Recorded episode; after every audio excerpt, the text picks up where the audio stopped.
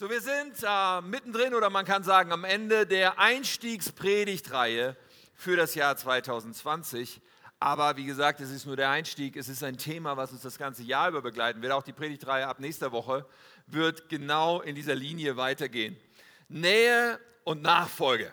Nähe und Nachfolge. Und ich liebe dieses Thema. Und wir hatten so eine kleine Matrix und ich habe gedacht, ich bringe euch die nochmal mit, aber ich verändere sie etwas verwirrend. Ich habe sie, hab sie genau 45 Grad gedreht, oder? Weil ich gedacht habe, Nähe und Nachfolge, das muss irgendwie beides da so nebeneinander stehen. Weil genau um dieses Spannungsfeld geht es. Darum, dass wir näher zu Jesus kommen, der Heilige Geist mehr in unserem Leben wirkt, wir diese Beziehung mit ihm, diese Liebesbeziehung mit ihm bauen. Auf der anderen Seite geht es aber auch um Nachfolge. Es geht um tun, was er sagt, um Gehorsam, um Disziplin an bestimmten Stellen. Und dieses Spannungsfeld, beides zusammen, ist, was uns das Leben in Fülle, was uns wachsen lässt, mehr zu Christus hin und wonach wir uns ausstrecken in diesem Jahr und wo wir wirklich, glaube ich, viel erwarten dürfen von Gott und viel erwarten dürfen, was Gott in unserem Leben tun wird. Ich glaube, wenn wir da stärker werden, es, un, äh, es wird krass sein, was du am Ende des Jahres sagst, was sich alles getan hat in deinem Leben. Ich bin mir sicher darüber. Heute fünfter Teil. Und ich dachte zum Abschluss, wir müssen unbedingt noch über einen Aspekt reden, über einen Effekt von Nähe Nachfolge, über etwas, was in unserem Leben passieren darf, soll, wird, in Jesu Namen, wenn wir in Nähe Nachfolge wachsen. Meine Predigt heute heißt Folgewirkung. So, Folgewirkung ist ein bisschen vielleicht spezielles Wort, man hätte auch sagen können Auswirkung oder Effekt. Aber ich dachte, so dieses, dieses Doppeldeutigkeit mit dem Folge da drin finde ich irgendwie nice, weil wir reden ja über Nachfolge. Ah. Folgewirkung. So, was ist der Effekt? Was ist die Auswirkung? Und ja, es gibt viele, aber eine bestimmte werden wir heute anschauen. Von näher nachfolgen. So, ich möchte zwei Textstellen vorlesen, eine etwas längere, eine kurze, bevor wir beten und weiter hineingehen. Der Text heute steht in Matthäus 9, wenn du deine Bibel dabei hast, Matthäus 9 aber ich habe es auch hier vorne für euch auf dem Screen. Ab Vers 35, eigentlich eine relativ typische Szene mit Jesus. So hat das Leben von Jesus sicherlich typischerweise ausgesehen und es wird so beschrieben. Jesus zog durch alle Städte und Dörfer jener Gegend. Er lehrte in den Synagogen, er verkündete die Botschaft vom Reich Gottes und er heilte alle Kranken und Leidenden. Und jetzt kommt das, wo wir heute ein Augenmerk drauf legen wollen. Als er die Scharen von Menschen sah, ergriff ihn tiefes Mitgefühl, denn sie waren erschöpft und hilflos wie Schafe, die keinen Hirten haben. Da sagte er zu seinen Jüngern, die Ernte ist groß, doch sind nur wenige Arbeiter da. Bittet ihr, bittet deshalb den Herrn der Ernte, dass er Arbeiter auf sein Erntefeld schickt.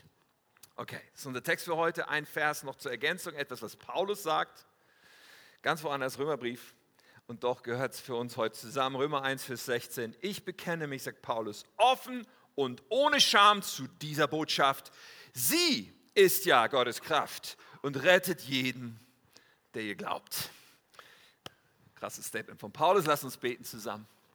Himmlischer Vater, oh, du bist so gut und das Leben mit dir ist einfach das Beste und ich bete so sehr, sprich heute zu uns. Ich weiß einfach, ich habe eigentlich nichts zu sagen, es sei denn, du tust dieses Wunder und redest zu uns. Und das ist, was ich glaube heute. Du willst jeden mit deiner Liebe berühren, auch mit deiner Sicht und mit einer Offenbarung geben über dich selbst und wie du, wie du unser Leben siehst. Gott, ich bete, dass es an niemand von uns vorbeigeht heute und dass wir alle ergreifen, was du für uns hast, Herr. Danke, dass du uns liebst, dass das jeden einschließt, der diese Worte hört und danke, dass du hier bist.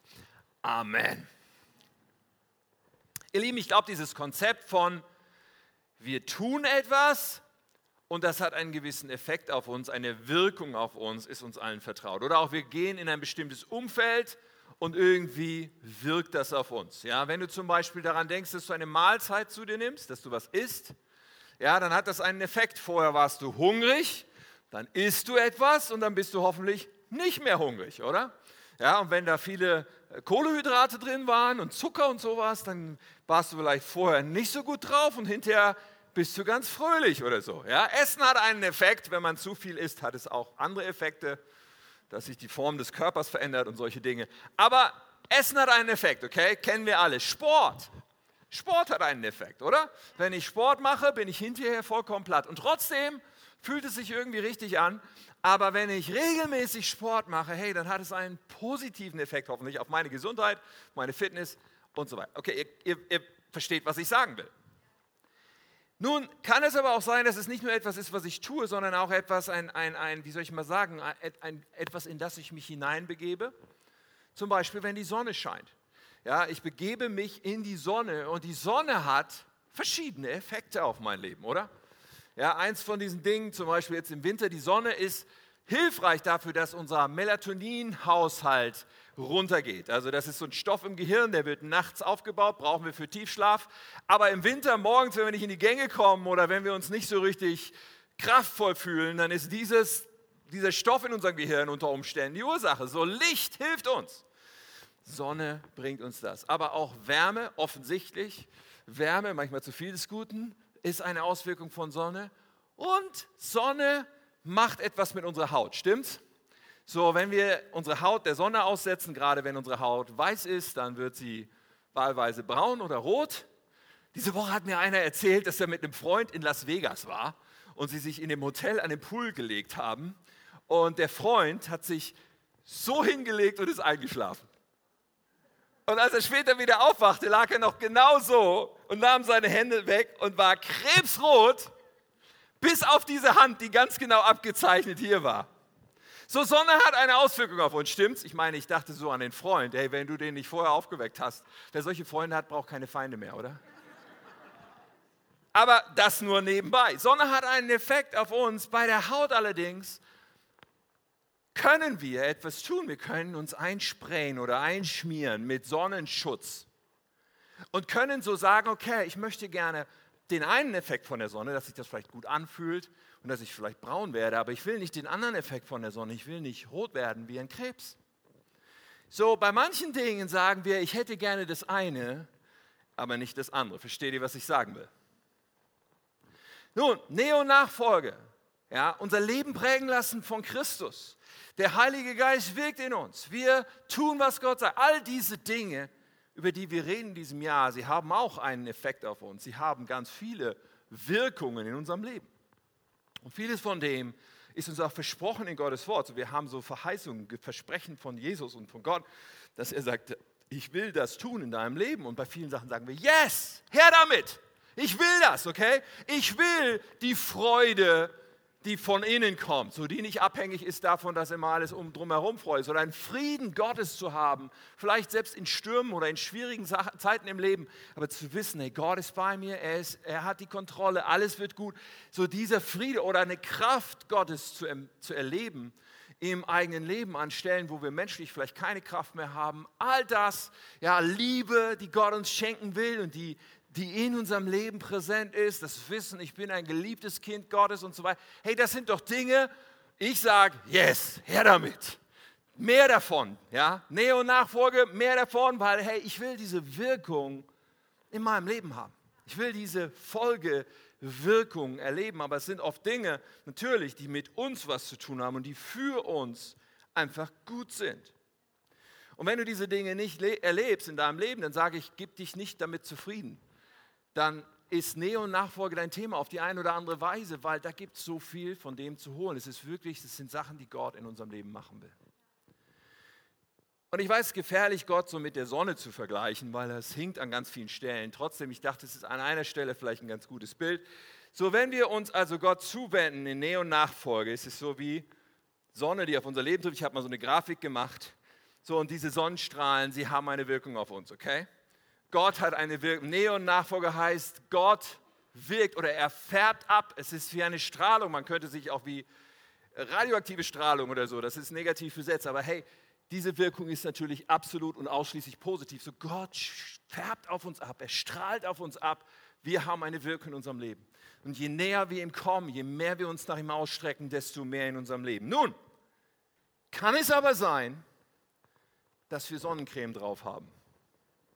Nun kann es aber sein, dass in unserem Leben etwas geschehen ist, weswegen wir sagen, ja, die Wirkung nehme ich, aber die andere Wirkung nicht. Bei der Sonne machen wir das aus gutem Grund.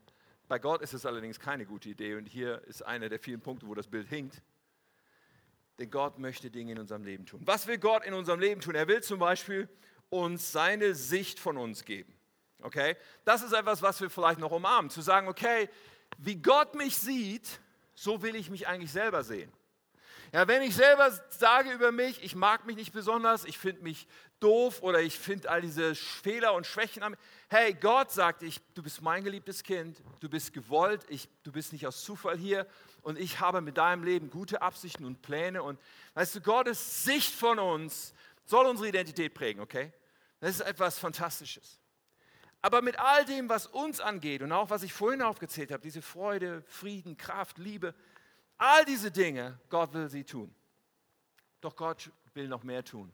Und hier kommt die Sonnencreme ins Spiel. Gott möchte, dass Gottes Denken unser Denken wird. Gott möchte, dass seine Agenda, also die Pläne, das, was er tun möchte, zu dem wird, was wir tun wollen. Und wo wir sagen, dafür lebe ich und dafür möchte ich gerne gehen.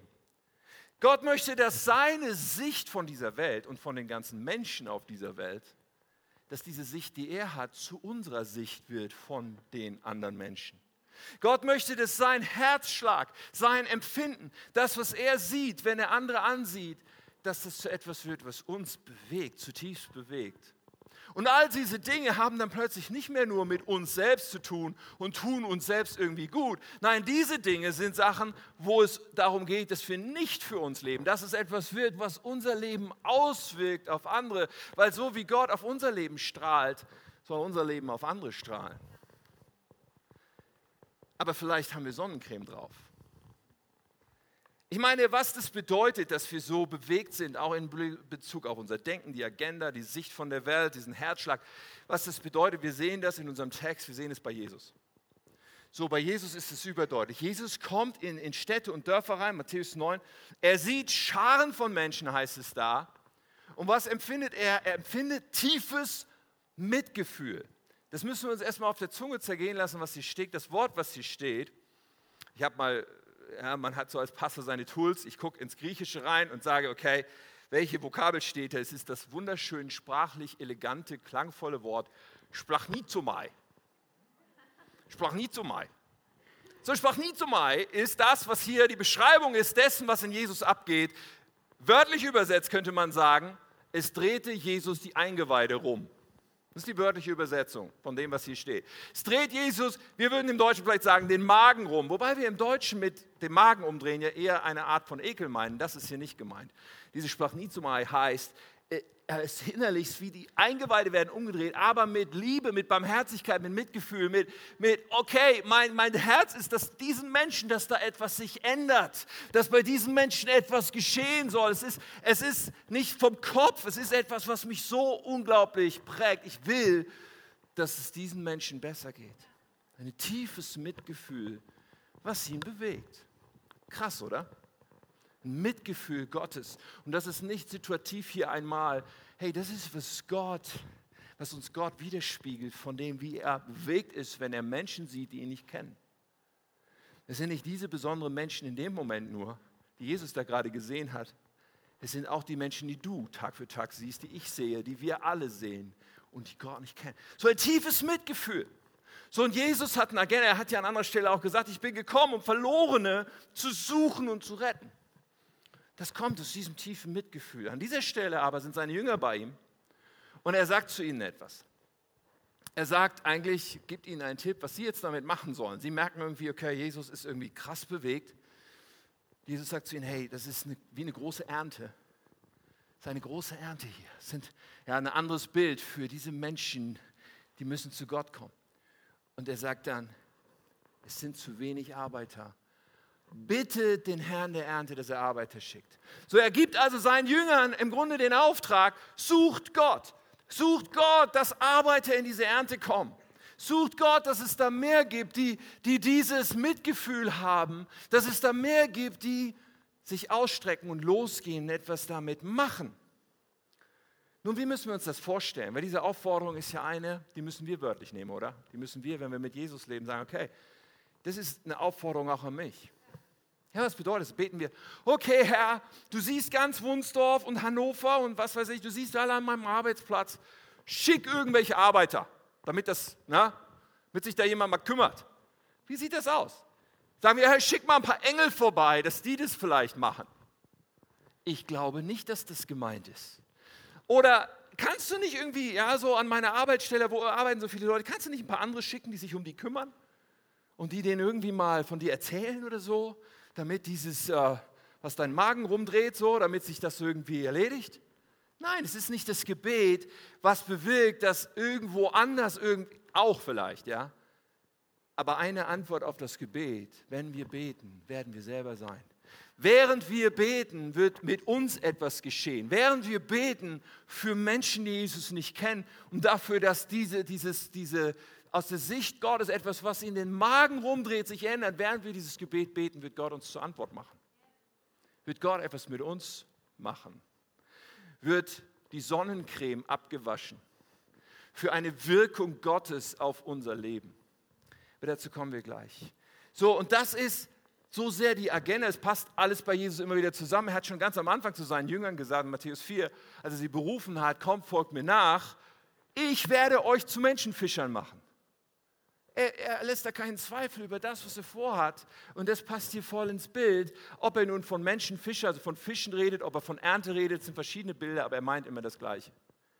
Er meint, hey, ich möchte, dass dein Herz bewegt ist, wie mein Herz bewegt ist. Und ich möchte, dass du eine, eine Antwort willst für diese Sache. Eine Folgewirkung. Ich glaube, es ist so sehr, wird es dieses Jahr eine Folgewirkung sein, wenn wir näher an Jesus kommen, wenn wir uns ausstrecken nach ihm.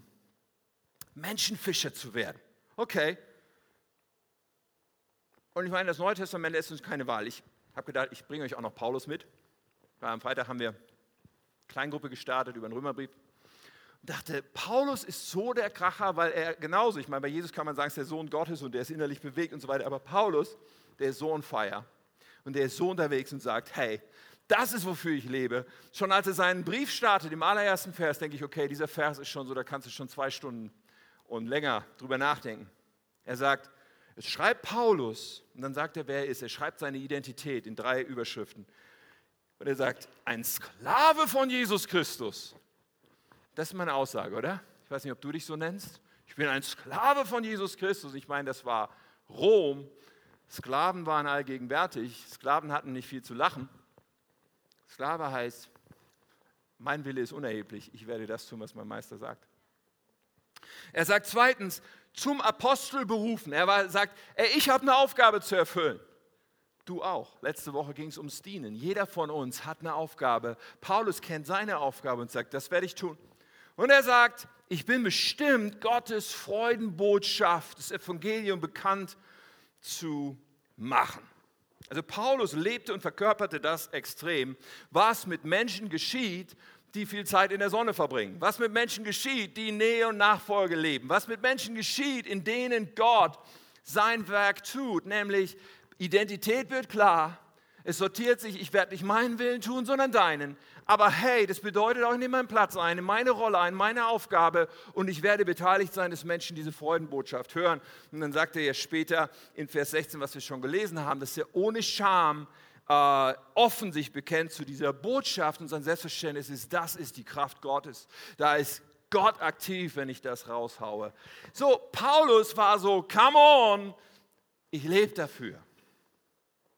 Und wenn wir das wahrnehmen und verstehen, das gilt eigentlich auch uns, das ist irgendwie was, was unser Leben prägen, so eine Wirkung auf uns.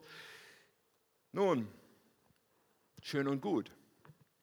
Aber ich glaube, wir haben einen Elefanten im Raum. Was heißt das? Ich glaube, dass wir alle so einerseits sagen, ja, das ist ja alles wahr. Das ist ja richtig stimme dir vollkommen zu. Und ich stimme natürlich auch Jesus und Paulus, ich stimme dem vollkommen zu. Also zumindest, wenn du sagst, mein Leben lebe ich mit Jesus und so weiter, wirst du mir zustimmen. Aber gleichzeitig sagst du vielleicht, ja, aber ich war an dem Punkt schon so oft. Ja, da gab es schon andere Predigten wie diese, so ähnlich. Und da habe ich gesagt, so jetzt werde ich den Menschen an meiner Arbeitsstelle von Jesus erzählen. Jetzt werde ich auch offen und schamlos von, von Jesus und so. Und dann war die Situation, ich habe es doch nicht gemacht oder dann hatte ich diese frustrierende Erfahrung gemacht oder dann habe ich mich nicht so richtig getraut, dann, boah, dann ist es doch nicht so leicht. Vielleicht hast du Schuldgefühle gerade jetzt. Übrigens, by the way, Schuldgefühle ist das Gegenteil von dem, was ich heute in irgendwem auslösen möchte mit dieser Botschaft. Aber trotzdem weiß ich, dass, dass, dass es sein kann, dass wir, dass, wir, dass wir dieses ganze Thema, das wie so Schuldgefühl beladen ist, was dazu führen kann bei unserem Jahresthema Nähe und Nachfolge, was dazu führen kann bei einem, einer Wirkung, die Gott in unser Leben bringen will, dass wir sagen, hey, wo ist, wo ist die Tube mit der Sonnencreme? Weil diese Sache, ganz ehrlich, die ist für mich viel zu problembeladen. Das ist viel zu schwierig. Ich weiß, ich bin schüchtern. Ich, ich, ich, hab, ich, weiß, ich weiß nicht, wie ich das, weißt du, das ist, da gibt es so oft Druck und so oft Christen, die sagen, okay, keine Ahnung. Ich weiß nicht, wie ich damit umgehen soll. Darf ich heute darum werben, dass wir uns damit nicht begnügen? Und darf ich heute darum werben, dass wir uns vielleicht damit auseinandersetzen, was hat diesen Frust aufgelöst, was ist eigentlich los? Und wenn es da irgendeine Art von Sonnencreme gibt, etwas, wo ich Gottes Wirken gar nicht richtig ranlassen will, auch in diesem Bereich, hey, dann möchte ich das runterbekommen, weil Gottes Wirken ist kein Sonnenbrand, sondern Gottes Wirken ist das Beste für mich und für das, was er mit mir vorhat. Nun, vielleicht schauen wir uns noch eine gewisse Dynamik an, die, glaube ich, da eine Rolle spielt und vielleicht findest du dich da wieder. Ich wurde darauf wieder einmal gestoßen jetzt als wir letzte, letzte Woche unterwegs waren, Katja und ich waren in Norwegen. Ähm, der Pastor Thomas Allescher, den ihr vielleicht noch kennt, der war schon zweimal hier, hat uns eingeladen, der leitet eine Kirche in Oslo und mit vielen Standorten in Norwegen. Die hatten eine Leiterkonferenz, wir durften da hinkommen und einen Beitrag bringen und da äh, mitmachen. Aber das Spannende, wir waren das zweite Mal in unserem Leben jetzt in Norwegen. Auch das letzte Mal war schon, dass wir auf so einer Konferenz waren. Und beide Male wirst du viel durch die Gegend gefahren, weil wenn du Gast bist und so weiter, dann sagen die, okay, ich hole dich vom Hotel ab, bringe dich zur Kirche und so. Und ganz viele von den Leuten, die dann einen fahren, fahren Elektroautos. Okay, das hat man in Deutschland noch nicht so verbreitet, aber in Norwegen ist jedes zweite Auto, was zugelassen wird neu, ist ein Elektroauto. Voll elektrisch. Gut und schön, und ich erlebe das immer wieder dann, dass sie dann total begeistert sind von ihrem Elektroauto und wie toll das beschleunigt und schau das riesen Display und er fährt von ganz alleine und alles Mögliche ist ja so abgefahren und so äh, futuristisch und was weiß ich. Und dann steigst du aus dem Auto aus und denkst fast schon, vielleicht sollte ich mir auch ein Elektroauto kaufen. Kennt ihr das? Dass jemand voller Begeisterung ist, einfach für irgendwas Neues, was er hat, was für dich noch ganz neu ist. Und es ist irgendwie was Ansteckendes an dieser Begeisterung. Das ist nur ein Beispiel. Ihr müsst jetzt nicht gehen und euch Elektroautos kaufen, okay? Das, damit hat es nichts zu tun. Das ist einfach nur ein Beispiel. Und, und hey, so geht es einem manchmal, oder? Wenn jemand absolut begeistert ist von etwas. Und das Ding ist das, wir lieben es, begeisterten Menschen zuzuhören. Aber wir hassen es, wenn wir das Gefühl haben, jemand will uns was verkaufen. Diese Begeisterung gepaart damit, dass diese Person mir nichts verkaufen will, dass der keinen Unterschied für sein Leben hat, ob ich mir ein Elektroauto kaufe oder nicht. Er erzählt mir einfach nur seine Begeisterung. Das ist, was den Charme der ganzen Sache ausmacht. Sobald du einen Verkäufer hast, wo du weißt, der will dir was verkaufen, und ich meine, es gibt gute Verkäufer und es gibt weniger gute Verkäufer und so weiter, aber ja, äh, manchen macht das auch gar nichts. Nur die meisten Menschen sind halt keine Verkäufertypen, oder? Und wenn ich in den Laden gehe, dann denke ich immer, bleib, bleib da. Ich will mich selber umgucken, lass mich in Ruhe. So. Ich will keinen Verkäufer haben, der mir irgendwie was aufschwatzen will, womöglich. So, das ist nicht, was ich will. Und ganz ehrlich, ich hasse es auch selber, was zu verkaufen. So dieses nach dem Motto, man hat ein Auto, was man jetzt abstoßen will und dann muss man das irgendwie, setzt man das irgendwo in Ebay oder so und, und man muss jetzt anderen sagen, kauf doch mein Auto. Ich finde das ätzend. Ehrlich, ich mag das überhaupt nicht, jemandem etwas zu verkaufen.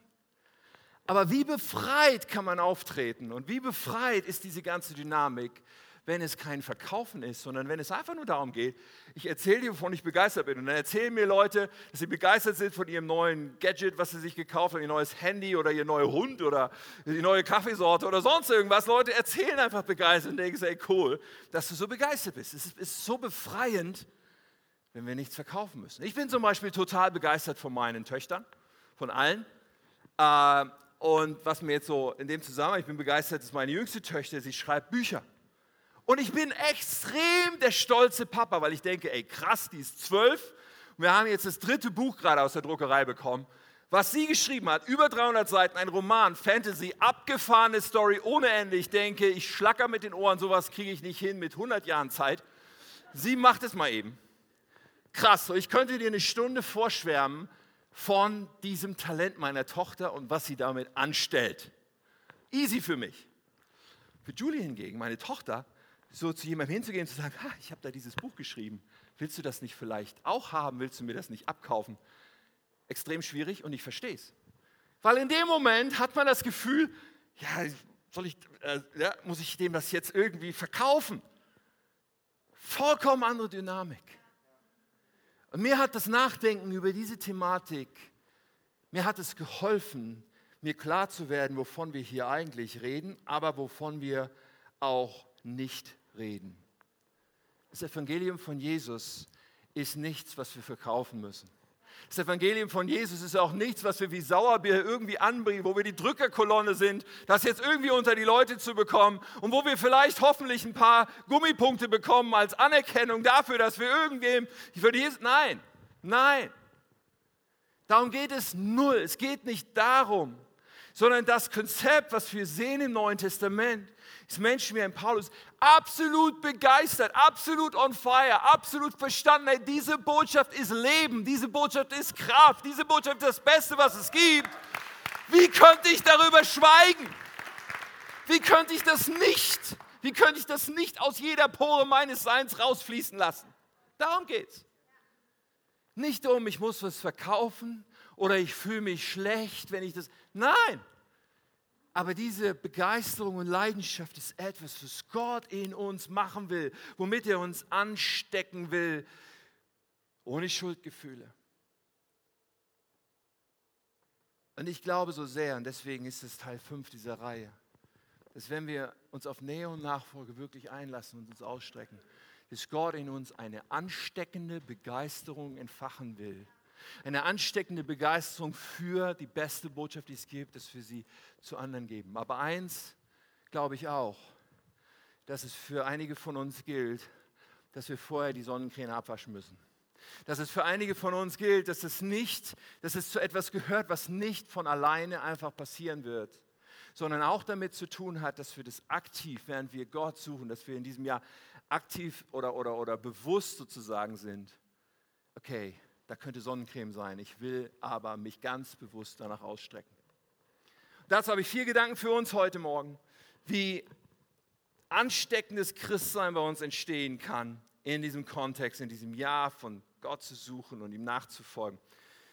Das erste ist das Herz Jesu in uns. Was meine ich damit? Es geht hier darum, dass ich mich ausstrecke danach, ja, nicht, dass wenn, wenn ich Jesus suche, dass ich gleichzeitig sage, hey, Teil von dem ist, ich strecke mich nach deinem Herzen aus. Ich strecke mich danach aus, dass das, was dich bewegt, dass das, was deine Leidenschaft ist, dass das, was deinen Magen umdreht sozusagen, dass das für mich real wird, dass es mein Herz prägt, meine Gefühle, meine Leidenschaft. Hillsong United singt in einem Song, Break my heart with what breaks yours auf Deutsch, zerbrich mein Herz über die Dinge, wo dein Herz zerbrochen ist. Und wenn wir Jesus suchen, wenn wir Nähe suchen und uns nichts dabei vormachen, dann heißt es, wir, wir schließen das mit ein und sagen, Jesus, du darfst mein Herz brechen, da wo deins zerbrochen ist. Jesus, du darfst mir eine Last geben. Du darfst es, dass mir nahe kommt, dass es mich wirklich berührt, wenn Menschen dich nicht kennen. Dass es mich wirklich berührt, wenn Menschen die Ewigkeit ohne dich ver... Du darfst das tun. Ich erlaube dir das. Ich strecke mich danach aus. Lass uns das Teil davon sein, dass wir Jesu Nähe suchen. Lass uns das ganz bewusst machen und deswegen aktiv auch so beten. Jesus, du sollst mein Herz, meine, mein, mein, mein, mein Empfinden verändern, weich machen darüber. Damit, wenn ich durch Wunstorf laufe, ich nicht nur denke, welche Besorgung muss ich jetzt machen, sondern du die Gelegenheit hast zu sagen, hey, da sind Menschen ohne Hoffnung, da sind Menschen, deren Leben zerbrochen ist. Oder da sind Menschen, die gar nicht wissen, was ihnen fehlt. Aber aus meiner Sicht ist da so eine Lehre, da ist so eine Not. Jesus, berühre mein Herz, gib mir deins. Und nahtlos übergeht das in das Zweite, und das ist letztendlich auch ein, ein, ein Thema fürs Gebet, das ist die Sicht Gottes in uns. Das heißt, dass wir Jesus darum bitten, dass wir die Sicht, die er hat über bestimmte Menschen, nämlich die Menschen in unserem Umfeld, die Menschen an deinem Arbeitsplatz, die Menschen in deiner Schule, dieser Chef, der dir so auf den Wecker geht, dieser Mitschüler, der, dir so, so, der dich so nervt, dass wir sagen, Gott, ich möchte deine Sicht bekommen für diese Menschen. Das ist ein mutiges Gebet übrigens, by the way. Es ist, es ist ein krasses Gebet, weil es könnte tatsächlich eine Menge verändern, wenn du anfängst, Menschen so zu sehen, wie Gott sie sieht. Aber Gott möchte das tun. Gott, ist, Gott sucht danach, dass er Menschen findet, die sagen, ich möchte deine Sicht haben. Es gibt so diese Begebenheit, wo Gott mit Abraham unterwegs ist, einer der ganz frühen Leute aus der Bibel, die eng mit Gott waren. Und da gibt es diese Situation, wo Gott ihm irgendwie buchstäblich begegnet und sie quasi gemeinsam auf so eine Stadt schauen, auf die Stadt Sodom.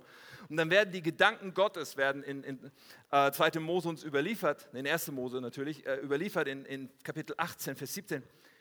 Als sie auf Sodom hinabblicken, heißt es da, überlegte der Herr, also Gott, Gottes Gedanken hier, soll ich wirklich Abraham verheimlichen, was ich vorhabe. Weißt du, dass Gott so tickt in Bezug auf dich? Dass er sagt, hey, ich wünsche mir, dass ich, dass ich dir zeigen darf, was ich vorhabe.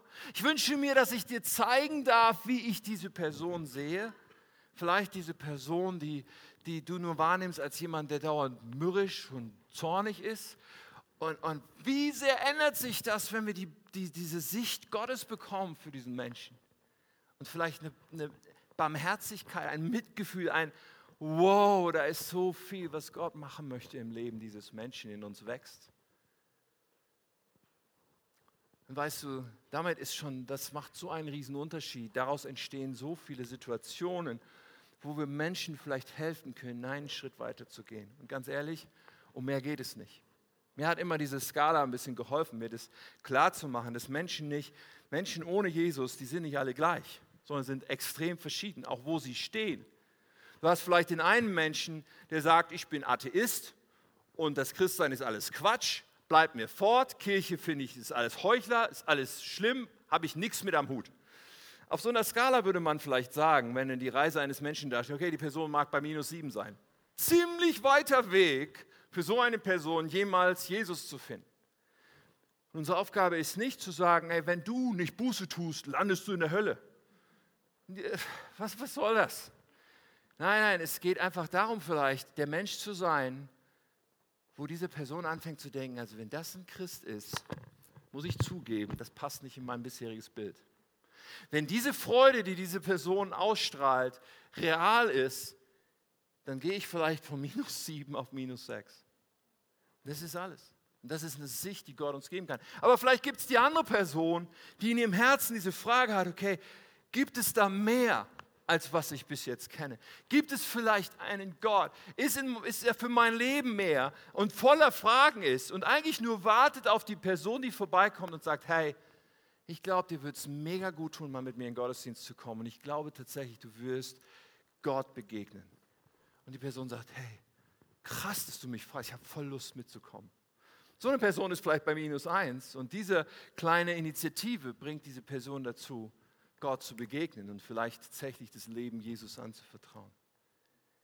Aber was wir brauchen, ist eine Sicht von Gott. Nicht ein, ich habe hier mein Programm und das klatsche ich dir jetzt um die Ohren. Nein, ein Gott, zeig mir, wie du diese Person siehst. Und dann werden wir einfach wir sein und einfach aus jeder Pore eine Leidenschaft ausstrahlen, die Gott in uns anfachen will. Ein weiteres, und ich glaube, dieser Punkt ist nicht für jeden hier, aber für einige ist es der Grund, warum du heute hier bist. Das nächste, was ich besprechen will, ist überwundener Zweifel in uns. Überwundener Zweifel in uns. Auch das ist etwas, wenn wir sagen, ich, ich suche Jesus und so weiter, äh, äh, zu sagen, okay, was ist mit Zweifel, der in uns lebt? Was meine ich damit? Wenn es in dir Zweifel gibt an bestimmten Glaubensbestandteilen oder Fundamenten, wenn es Zweifel in uns gibt, werden wir kaum ansteckend sein, oder? Ich meine, wenn mir einer mit dem Elektroauto fährt und sagt, also, ich weiß ja nicht, ich, seit ich dieses Elektroauto habe, ist schon so oft liegen geblieben und ich weiß auch nicht, ob das so cool ist und äh, ob die Batterieproduktion nicht eigentlich eine große Schweinerei ist. Oder was. Wenn mir einer so kommt, dann würde ich nicht sagen, hey, ich kaufe mir auch ein Elektroauto, oder? Wenn der voller Zweifel ist, dann ist da wenig Ansteckungskraft. So, wenn du Zweifel hast, ist Gott wirklich gut. Was ist mit dem ganzen Leid auf dieser Welt? Wenn du zweifelst, hast, ha, ist, ist wirklich Gott der Schöpfer? Oder ist diese Bibel wirklich zuverlässig? Ist es wirklich zuverlässig als Quelle, dass Gott zu mir spricht? Ah, und viele andere Fragen. Hey, wenn du Zweifel hast, ich will dir eines sagen, es ist an sich nicht schlimm. Weißt du, Zweifel per se, das ist an sich noch nicht schlimm. Die Frage ist nur, was du damit machst. Wenn du deinen Zweifel vergräbst, wenn du sagst, oh, ich verdränge diesen Zweifel, der kommt in meinem Lebenskeller hinter die Stahltür, ich schließe ab und mache noch eine Kette dran. Hey, das ist kein guter Umgang mit Zweifel. Wenn du nur sagst, oh, ich versuche es keinen merken zu lassen und in der Gemeinde bin ich und, und alles ist gut, aber eigentlich innerlich gibt es diese ganzen Zweifel. Nein, was sollen wir tun mit Zweifel? Mit Zweifel sollten wir aktiv umgehen und sagen, ich suche nach Antworten. Und weißt du was, es gibt welche. Auf all diese Sachen, die Sicherheit ist fast bei 100 Prozent, dass der Zweifel, den du hast, dass den schon andere Leute vor dir bewegt haben. Der Zweifel, der dich bewegt, höchstwahrscheinlich sind dazu schon Bücher geschrieben worden und schon Predigten gehalten worden und höchstwahrscheinlich haben sich schon viele Menschen vor dir damit beschäftigt. Und da gibt es eine Fülle von Möglichkeiten, dass du dich aktiv auseinandersetzen kannst mit diesem Zweifel und sagst, ich möchte nicht mit Zweifel leben, ich möchte Gott suchen, ich möchte seine Antworten suchen. Wir hatten gerade erst vor einiger Zeit diese Predigtreihe, ich habe da mal eine Frage, einige solcher Fragen haben wir da aufgegriffen. Es gibt so viele Möglichkeiten, sich zu beschäftigen, aber zu sagen, ich gehe das aktiv an. Ich mache dir Mut. Weil wir können es uns nicht erlauben, dass Zweifel auf die Dauer sozusagen auffrisst oder, oder angreift. Unser Selbstbewusstsein, aber auch unsere Begeisterung für Jesus. Für den einen oder anderen, das ist, was Gott heute unbedingt in deinem Leben anstoßen wollte. Ein letzter Punkt. Sprache. Sprache bereit zu haben. Was meine ich damit? Ich rede jetzt noch davon, dass wir gut daran tun, vorbereitet zu sein auf die Gelegenheiten, wo wir ins Gespräch kommen oder wo der Heilige Geist Türen öffnet für ein Gespräch über den Glauben. Vorbereitet zu sein. Und vorbereitet zu sein, ja, okay, das kann heißen, dass du dir eine K21 Gottesdiensteinleitungskarte ins Portemonnaie steckst. Habe ich auch, ist gut. Aber ich rede jetzt hier von noch mehr als das, vorbereitet zu sein auf die Momente des Gesprächs, auf die Momente, wo du gefragt wirst nach deinem Glauben und nach dem, warum du überhaupt glaubst. Und nochmal, das, was dann folgt, ist nicht, dass wir jemandem was verkaufen. Jesus redet davon in der Apostelgeschichte 1, er sagt, ihr werdet meine Zeugen sein. Das ist ein hochinteressanter Ausdruck. Und der verrät uns so viel von dem, worum es eigentlich geht. Wir sollen Zeugen sein. Was tut ein Zeuge? Ein Zeuge ist kein Verkäufer. Ein Zeuge sagt nicht, Herr Richter, den müssen Sie verurteilen. Nein, nein, ein Zeuge sagt einfach nur, das ist, was ich gesehen habe. Das ist, was ich erlebt habe. Das ist, was ich wiedergeben kann von dem, was geschehen ist. Mehr tut ein Zeuge nicht. Was ist dein Zeugnis mit Jesus? Was ist deine Story? Was hast du mit Gott erlebt, wo dein Leben verändert wurde? Was ist dein Vorher, Nachher? Vorher war mein Leben so, Jesus ist mir begegnet und deswegen ist es jetzt so. Und in der Lage sein, einfach in ein, zwei Minuten in einer Kurzversion jemandem zu erzählen, zu bezeugen von dem, was Gott in deinem Leben getan hat. Hey, das ist was Kostbares und wir können uns alle mal zu Hause hinsetzen und sagen, okay, wie würde ich das, wenn mich einer fragt, wie würde ich das erzählen? Genauso andere Elemente von dem, was uns wichtig ist, die vielleicht wichtig sind zum Einladen. Wenn dich einer äh, äh, fragt über Gemeinde, über Kirche, über Sonntag, darüber einen Pastor äh, zu haben, ja, das ist auch mal eine spannende Frage, die man jemandem stehen, stellen kann. Hast du eigentlich einen Pastor? du hast einen Friseur und einen Arzt? Vielleicht, ne? Just by the way, aber zu sagen, okay, dass ich sonntags in die Kirche gehe und überhaupt, dass ich die Gemeinschaft dieser anderen Christen habe, das bewirkt für mich das und das und das. Das ist ja, ich komme nach Hause und bin ermutigt, ich bin inspiriert, ich weiß wieder, wofür ich eigentlich leben will, was mir wirklich wichtig ist im Leben und die Beziehung zu anderen, was auch immer, aber dass du authentisch einfach bezeugen kannst von dem, was in deinem Leben der Unterschied ist. So lass uns Sprache haben. Und darauf können wir uns, wenn wir Jesus suchen, wenn wir für uns selber sind, wir können uns vorbereiten und sagen, ich will Sprache haben. Aber es gibt einen zweiten Bereich, Sprache zu haben. Ganz kurz noch, nämlich das, dieses wunderschöne, aber auch eigentlich simple Evangelium, die simple Schönheit des Evangeliums weiterzugeben. Und ich weiß, das ist Next Level. Ich weiß für den einen oder anderen, okay, jemand zu erklären, systematisch, worum es eigentlich geht, das ist gar nicht so leicht. Hey, es gibt eigentlich viele Wege, es gibt viele Illustrationen. Ich dachte, ich bringe einfach einen mit heute und mache das ganz kurz. Und weil ich im Moment so viel mich mit dem Römerbrief beschäftige, habe ich die Römerbrücke mitgebracht. Das ist ein Ausdruck für drei Bibelverse aus dem Römerbrief. Diese drei Verse beinhalten eigentlich das Wesentliche, um zu verstehen, warum sollte ich mein Leben Jesus anvertrauen. Ganz kurz, Römer 3,23 ist der erste von diesen Versen. Alle Menschen haben gesündigt und das Leben in der Herrlichkeit Gottes verloren. Dieser Vers macht erstmal deutlich, was ist mit Gott. Gott ist herrlich, Gott ist gut. Wir können ganz oft mit Menschen starten an dem Punkt, dass Menschen sagen, okay, ich glaube schon, dass es da irgendwie einen Schöpfer gibt. Aber ist der gut? Hat er was mit meinem Leben zu tun? Wir sagen, hey, Gott hat dich geschaffen, er liebt dich, mehr als du dir vorstellen kannst. Aber was ist mit uns? Wir sind getrennt von ihm. Wir haben diese Herrlichkeit verloren. Wir sind nicht zusammen mit Gott. Obwohl er uns liebt, aber das hat einfach zu tun, die Bibel nennt es Sünde. Es hat zu tun mit unserer Unabhängigkeit. Es hat zu tun damit, dass ich sage, ich will mein eigener Herr sein. Ich lebe mein eigenes Leben. Und solange ich dabei bleibe, bin ich getrennt von Gott, bleibe ich getrennt von Gott, sogar in Ewigkeit. Dann lesen wir den zweiten Vers. Das ist Römer 6, Vers 23. Kann man sich eigentlich ganz gut merken. Römer 6, Vers 23. So heißt es, der Lohn oder die Folge der Sünde ist der Tod. Buchstäblich, körperlich, aber auch ewig. Das unverdiente Geschenk Gottes dagegen ist das ewige Leben durch Jesus Christus, unseren Herrn. Hier kommt Jesus ins Spiel. Gott, der uns so sehr liebt und der uns getrennt sieht von sich, konnte damit nicht leben.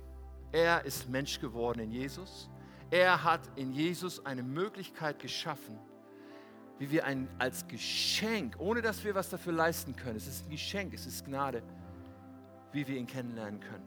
Und wie das, was Sünde sonst in unserem Leben bedeutet, nämlich ewig getrennt zu bleiben von Gott, nicht erleben müssen.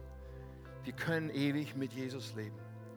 Und dann fehlt ein drittes, und das steht in Kapitel 10, Vers 9.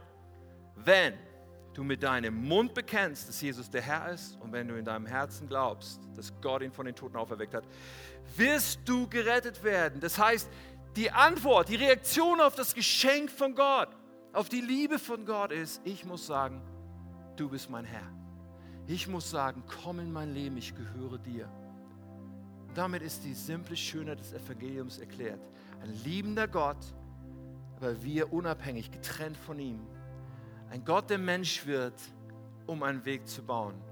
Und wir, die sagen, sei mein Herr und Retter. Lass uns Sprache haben, ihr Lieben. Und lass uns damit rechnen, dass Gott uns gebrauchen will an den Menschen in unserem Umfeld. Wenn das etwas ist, was so wenig auf unserer Agenda ist und auf unserer Rechnung ist, dann lass uns sagen, hey, da gibt es Sonnencreme abzuwaschen ich möchte Jesus suchen, aber ich will auch sein Herz suchen und ich will auch seine Sicht suchen und ich will auch aus dem Weg räumen, was im Weg steht und ich will Sprache haben, um von ihm gebraucht zu werden. Weil das Evangelium ist Kraft. Es ist Kraft. Und es ist krass, was wir erleben, wenn wir voller Begeisterung einfach erzählen von dem, was Gott getan hat. Es ist krass, was Gott tun wird durch dich. Davon bin ich überzeugt. Und ich bin dankbar für Christen, die mir nichts verkaufen wollten. Viele Jahre ist es her. Aber die ein ansteckendes, ein leidenschaftliches, ein mich zu Fragen anregendes Christsein mir vorgelebt haben. Einem der unwahrscheinlichsten Kandidaten. Minus sieben war noch untertrieben für mich. Und trotzdem über, über einen Weg, Schritt für Schritt, zwei Jahre lang, Schritt für Schritt, minus sechs, minus fünf, minus vier, minus drei, minus zwei, bin ich an diesen Punkt gekommen zu sagen, Jesus, komm Lass uns ausstrecken danach. Und ich möchte jetzt beten, Aber ich möchte, dass du Gott eine Antwort gibst. Ich möchte, dass du in diesen Momenten sagst, okay, ich will die Sonnencreme abwaschen. Dass du in diesen Momenten sagst, okay, ich möchte dieses Herz haben, was du hast. Ich will diese Sicht haben, die du hast. Ich erlaube dir, mein Herz zu bewegen, meinen Magen umzudrehen in diesem Sinne. Voller Mitgefühl für die Welt um mich. Wollen wir beten? Let's go. Jesus. Jesus. Jesus, ich danke dir. Ich danke dir, weil du hattest dieses ganze Empfinden für mich, für uns. Du hast uns so sehr und zuerst geliebt. Deine Leidenschaft, deine Barmherzigkeit hat uns erreicht. Deswegen konnten wir dich überhaupt kennenlernen. Ich danke dir so sehr. Und ich danke dir, dass du uns einlädst, dir nahe zu kommen. Ich danke dir, dass du uns einlädst, das ganze Leben zu entdecken, was du immer schon geplant hast für uns. Herr, und wir wollen heute sagen, wir wollen nicht selektiv sein, sondern alles, was du in unserem Leben wirken willst, sollst du bewirken dürfen.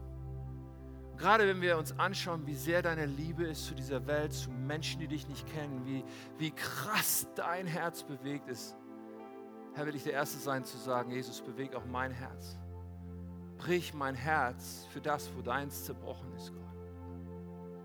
Ich will diese Worte stellvertretend beten mit jedem, der gerade innerlich sagt, ja, genau, das will auch ich.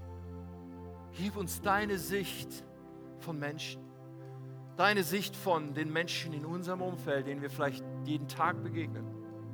Dass sie uns sehen, wie du sie siehst. Lass uns bewegt sein, wie du bewegt bist. Jesus, gib uns Sprache, hilf uns. Hilf uns, Menschen zu sein, die aus jeder Pore ausstrahlen und voller Freude erzählen von dem, was du für uns getan hast. Danke, Herr. Möge dieses Jahr ein Jahr sein, wo wir dir näher kommen als je zuvor und wo Nachfolge unser Leben stärker prägt als jemals.